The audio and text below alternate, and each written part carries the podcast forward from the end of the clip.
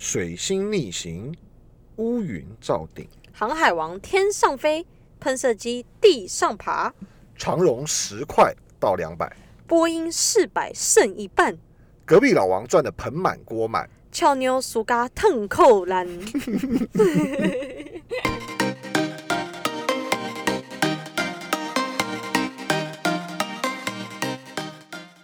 欢迎收听美股神偷。大家好，我是爱投资的胖哥。大家好，我是爱投机的俏妞。俗话说得好，命里有时终须有，命里无时莫强求。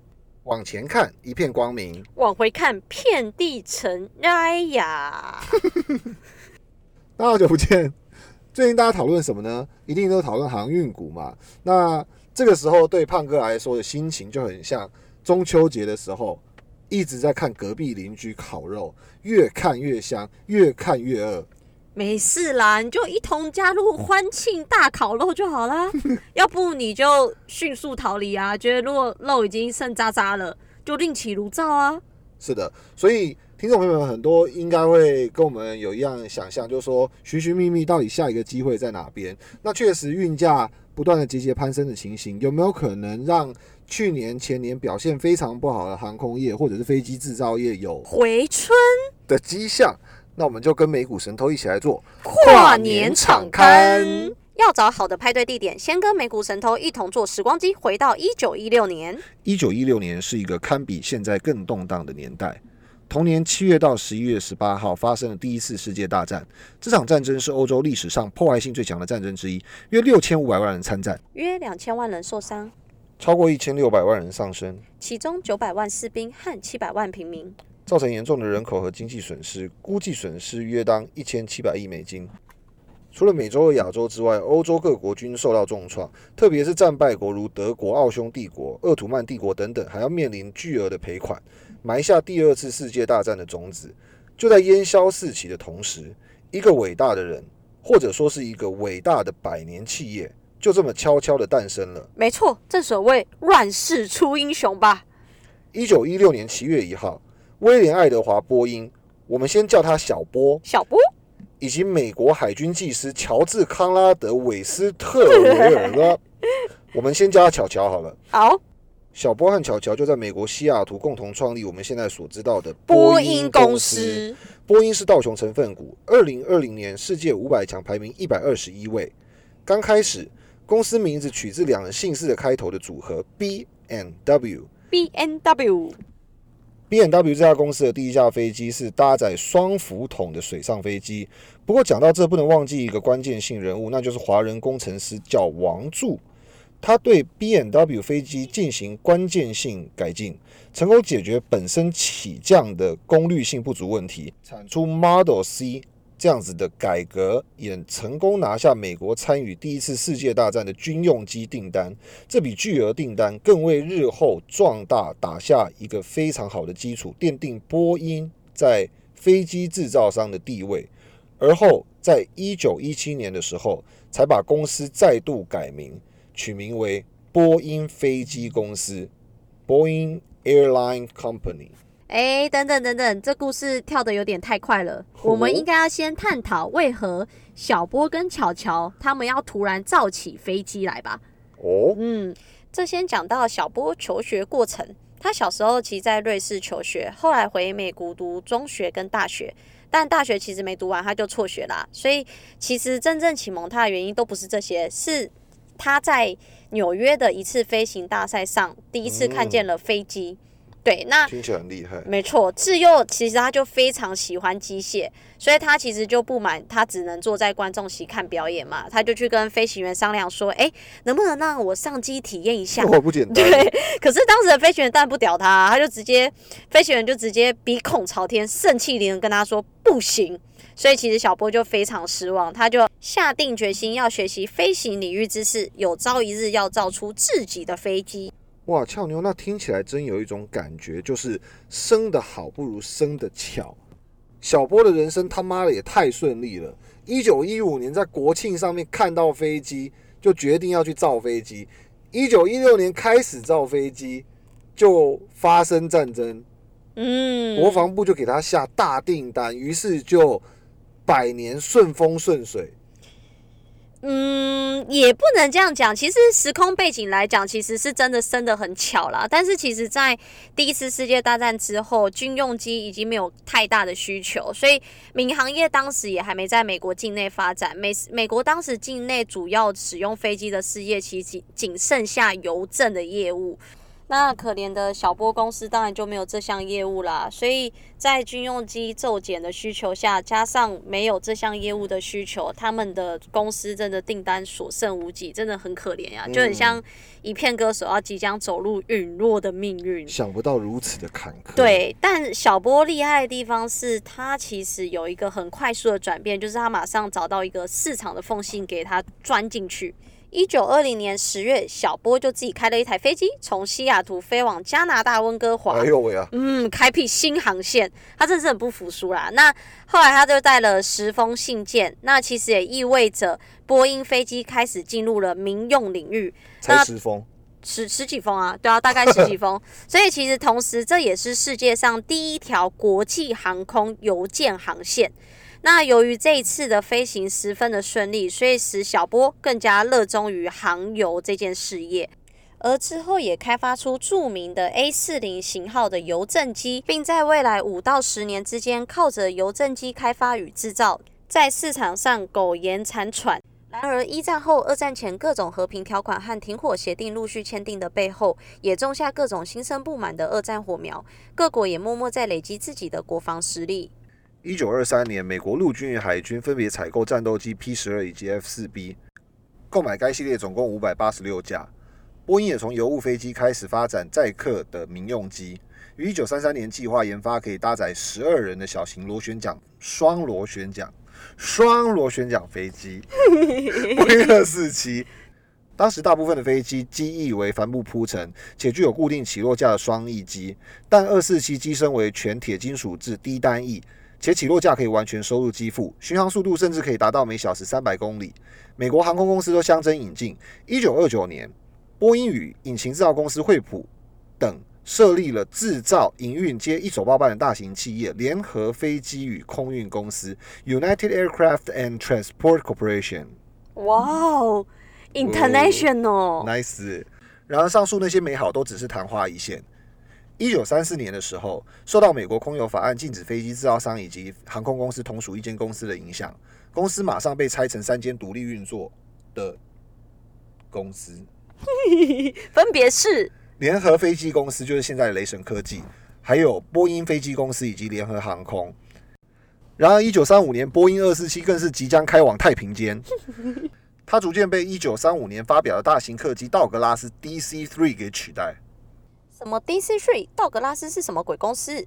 其实早在一九二一年，唐纳德道格拉斯在美国加州创办了这间飞机公司，当时几乎垄断全球民用客机市场。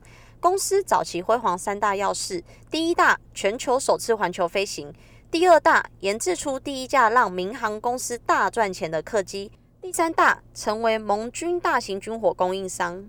环球飞行开始于第一次世界大战后，美国陆军航空队的经费严重不足，于是有人想策划一次环球飞行，以便在公众中提高知名度，促使政府增加经费。经过招标，道格拉斯公司生产的世界巡航者飞机入选，从西雅图起飞，开始了环球之旅。这次环球飞行历时一百七十五天，整个航程停经七十二次，停经七十二，经经停经停七十二次，时经飞行三百七十一小时十一分钟，航程四万六千 三百公里，平均速度每小时一百二十四点八公里。环球飞行的成功 使道格拉斯公司声名大噪。胖哥，尊重。关于最赚钱的民用客机，一九三零年代初，民用客机大多速度慢、载客少，经营客运的航空公司大都亏损。道格拉斯公司吸取波音二四七的长处，研制出 DC 二和 DC 三。DC 三成为世界航运史上第一款让经营者不靠补贴或油运，只靠客运就能赚钱的飞机，堪称民航的金饭碗。不靠补贴和油运，也就是说。不用斗内，也不用运石油，只要载客人就可以赚钱了。嗯，谢谢胖哥的问题。油运指的是邮政运输，不 是运石油。不好意思，喂。DC 二和 DC 三的问世，大大促进了美国航空运输业的发展。一九三六年到一九三九年，美国空运增长了四百趴。一九三九年，美国空运作业的九十五个 percent 是用 DC 三完成的。而小道成为盟军大型军火供应商，为二战爆发后，我我怎怎样了？啥是小道？小道就是道格拉斯啦。时间不够了，我们就用小道简称啦。罗斯福总统要求美国航空业开足马力，一年生产五万架飞机。小道公司积极响应，公司当时提出的口号是“我们能干”。在美国所有企业中，照战争时生产合约的价值计算，小道公司位居第五名。一九四二年到一九四五年，小道生产了三万一千架飞机，最多有近十六万名员工。开什么玩笑？说到二次世界大战，波音绝对不是吃素的。早在一九三六年，美国陆战队已经采用了波音自行研发具有四引擎的 B 十七轰炸机。当时 B 十七虽然拥有优越的性能，但是由于单价过高，导致生产量始终无法拉抬。美国自一九四一年开始参加二次世界大战，一直作为轰炸机的双发军机能力不足。双发军机是什么？不知道。因此，波音公司。的 B 十七轰炸机便成为美军与欧洲战场使用的主力飞机，因此该机开始大量生产。B 十七能够作为长距离飞行，同时亦能搭载大量炸弹的轰炸机，因此获得高度青睐。同时，也确立 B 十七在战略轰炸机上的地位。生产 B 十七的波音也因此声名远播。后来，波音公司更完成超大型轰炸机 B 二九超级堡垒轰炸机。且大量的需求必须将飞机移至其他企业的工厂才能完成。长距离的侵略攻击力使得 B 二九使用于空袭日本的作战。在这之中，被命名为艾诺拉盖号和波克斯卡号 的两架 B 二九轰炸机，亦是分别在长崎和广岛。投下原子弹的轰炸机 B 二九至今仍是唯一在实战中投下原子弹的机种。怎样，屌吧？哼，这没什么吧？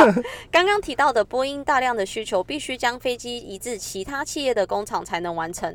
我家小道就是那个所谓的其他工厂。哎呦喂啊！二战中，小道的长滩工厂生产了四千多架 C 四七运输机，三千架经由波音公司许可 B 十七轰炸机，以及两千多架轻型轰炸机。二战结束后，军机的需求量大幅减少，民用飞机市场开始成为航空制造商的主战场。我家小道呢，在全球客机市场上占据领先位置。在一九三零到一九五零年代，我家小道陆续推出了 DC 二一百三十八架，DC 三一万九百二十八架，大部分是军用型；DC 四一千四百五十三架，DC 六五百三十七架和 DC 七两百二十六架等活塞式客机，是各国航空运输公司的主要供应商。我必须得承认啊，我家小道。是小波，小道是我的。我家小波在此前从来没有在民航机上成功过，市场一直长期遭到你家小道的垄断。没错，厉害吧？不过话又说回来，当时航空界确实采用活塞发动机作为飞机引擎，对于喷射引擎的。高昂成本，态度上非常消极。但咱家小波啊，当时已经认为航空界迟早会大量使用喷射飞机，所以从一九五二年以后就决定投入一千六百万美金来研发喷射机。话说俏妞，你知道当时的一千六百万美金有多大吗？有多大？当时平均买一间美国的房子的价钱是八千四百五十块美金，平均一个人的收入一年是三千两百一十六美金。平均一台车的价钱是一千五百一十一块美金。好了，我知道有多大了。当我家波音就这样子研发、研发再研发，改良、改良再改良，终于开发出载客用的民航机——波音七零七喷射客机。由于这架飞机比以往的螺旋桨飞机提供多达两倍的运量以及两倍的飞行距离，这款划时代的飞机是第一款获得巨大成功的喷射客机，开启了民用航空以及新时代的全新营运模式。完全支配了1960年代到1970年代的天空。首架波音707于1955年交付达美航空，不是达美航空，是泛美航空。后来波音也以707为基础，研发出早期的空中预警机一三哨兵式预警机。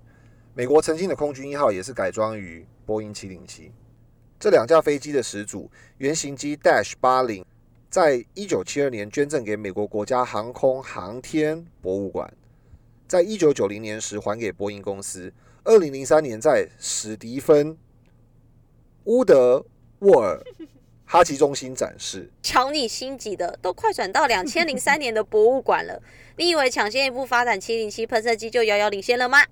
回到你家小波占据一九六零到一九七零天空的同时，我家小道可没闲着，也是制造制造再制造，花钱花钱再花钱。搞在过去的迷恋以往的几十年的辉煌，小到没有需要对喷射技术在琢磨，公司决策者对研制新型喷气机的客机也不觉得有需要。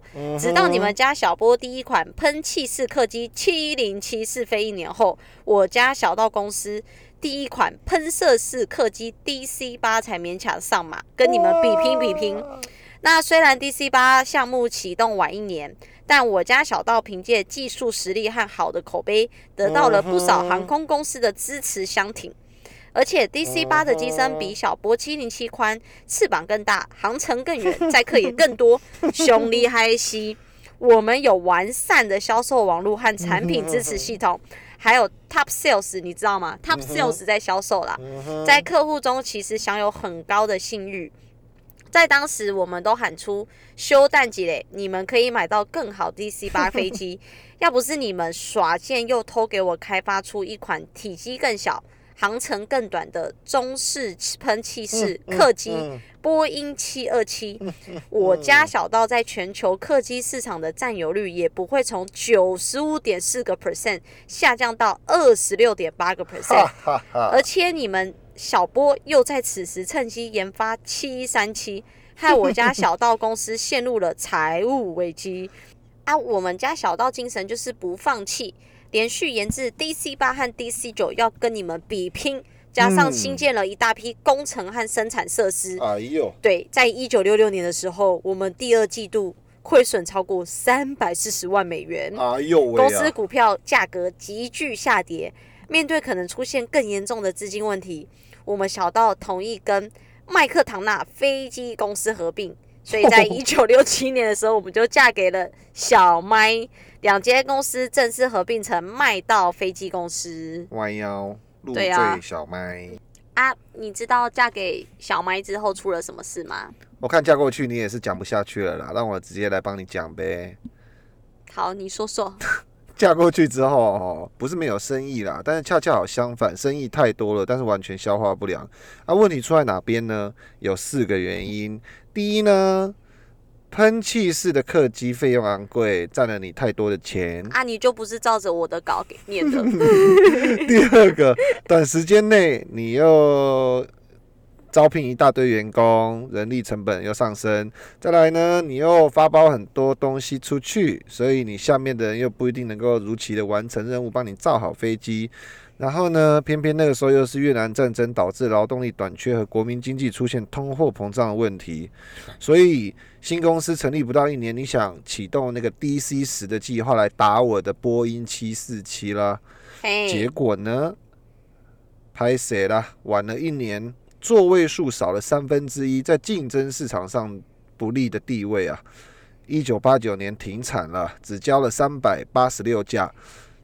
接下来无力研制啊，最后呢就准备消失了。那遗憾的，很沉重的，俺家小波啊，一九九六年十二月，拍谁啊？一次把你们两家小麦与小道哈麦道公司都给买了下来。哎呀，故事就别再提了。大猫猫。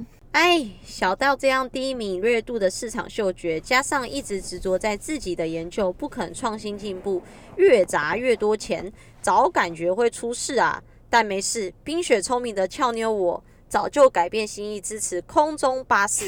这间是在一九四五年代由五家公司合并成这间足以跟波音二分天下的公司，由多米尼尔制造商、汉堡飞机制造厂、梅赛斯密特贝勒戈夫飞机制造厂、联合飞行技术工厂、西伯尔 ATG，由欧洲盟军英、德、法、西班牙、意大利组成的强大德意志空中巴士集团。欧洲杯啊，欧洲杯联盟啦，联军盟军 就是这么厉害。在往后的几十年，合并、合并再合并，研发、研发再研发，补贴、补贴再补贴，政府支持、支持再支支持。那其中最有名气的就是土豪最爱的 A 三八零。基本上来说，它有三个特色：第一，很大；第二，很大；第三，还是很很大。就是这么大慢笨，那又怎样？一架 A 三八零客机可以容纳八百多名乘客，根本坐不满。飞机又那么贵，直飞欧洲线最受欢迎的阿联酋航空及卡达王室控股的卡达航空，都是使用 A 三八零客机。中东几大航空公司都是疯狂购入这种机种，光阿联酋航空就拥有超过一百架 A 三八零，别说一百架，光一架我三生三世不吃不喝也买不起。中东土豪真的很土豪，航空公司买它根本就是一件很没利益的事，更别说飞机上还提供烟熏鲑鱼、香槟红酒。也有沙乌地阿拉伯王子买了 A 三八零作为自己的私人飞机，更把八百座位都给拆了，面积有三个网球场那么大，里面他想盖什么就盖什么，可能会议室啊、电影院、招待所、双人床、大理石卫浴到处都是镶金宝石。当王子想要坐这架飞机，他会把跑车开直接开到这架飞机的停车场，根本就是飞行宫殿。但那又怎样？中东土豪就是爱一直买买买买，这就是我家空巴 A 三八零的魔力。可惜啊，可惜，停产了。作为民航界的常青树，飞机的制造就应该是要轻薄短小。一九六七年，我家小波首飞的飞机七三七代表了一个辉煌的时代。虽然说订单不代表一切，但是生产的交付量当然也是一个值得注意的观点。我家小波的七三七就是世界上生产量最大的商业飞机之一。在二零一八年的三月十三号，第一万架波音七三七交付给美国的西南航空，这个数字当然也被金氏世界纪录收藏。截至二零一九年的六月，波音七三七系列目前交机量已经超过一万五千台，而空中巴士的 A 三二零您家的载体飞机总销售量也大概落后我一些些，是一万四千多台，相对的还算不错。然而，公正的我不会统计到二零一九年就结束。根据二零二零年九月的报告，作为领先者的波音交付量为为零。哼，怎么会为零？你是不是给错稿了？不用，你不要欺骗自己，你就是零。哦，好，我知道了。接下来有一段沉重的故事。呃，因为二零一九年年底的时候，印尼失航发生了严重的飞机事故。那这这辆客机的机型是七三七最新款的系列，叫七三七 MAX。那又在随后二零二零年的三月，又有伊索比亚航空公公司发生 A 呃波音七三七 MAX 的一个这个空难事件。所以导致波音被停飞，并且陷入一连串的调查，并且二零二零年其实我们两个小波还有空巴都是大输家，因为疫情。COVID-19 给行业的中下游带来了严重的冲击，冲击呀、嗯，那好吧，既然作为短暂落后的我，故事也不想说下去了。哎，我们两个没有人是赢家，因为疫情的挑战，而且这边的手稿上又看到中国首度交付了自己的 C 九一九的飞机，嗯，他已经介入我俩专属的竞争之中。回首过去几十年，我俩在那里告来。告去，告来，告去，我们跟上级的世界贸易组织 WTO WTO 是负责监督成员经济体之间的各种贸易协议达到执行的一个国际组织。于是我们告来，告去，然后我赔你钱，我你赔我钱，我赔你钱，我再赔你钱，我也在赔你钱，两败俱伤。我们彼此不断的控告对方的政府不当的支持我们。没错，于是，终于在今年，我们认清了共同的敌人，你是要讲什么啦？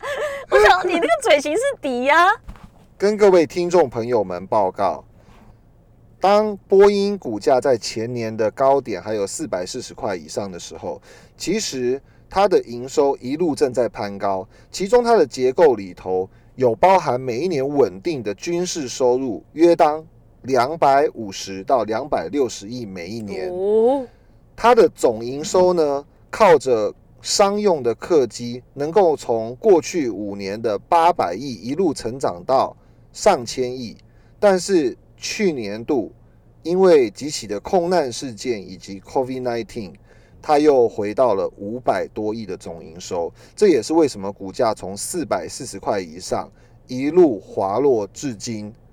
虽然从谷底九十多块钱已经反弹到两百二十多块，但是相较于大盘，还有很多成长型类股始终没有办法能够追回前高或是破新高的原因，这是导致为什么我们从两个礼拜开录以前，我们的开场航海王天上飞，喷射机地上爬，的原因。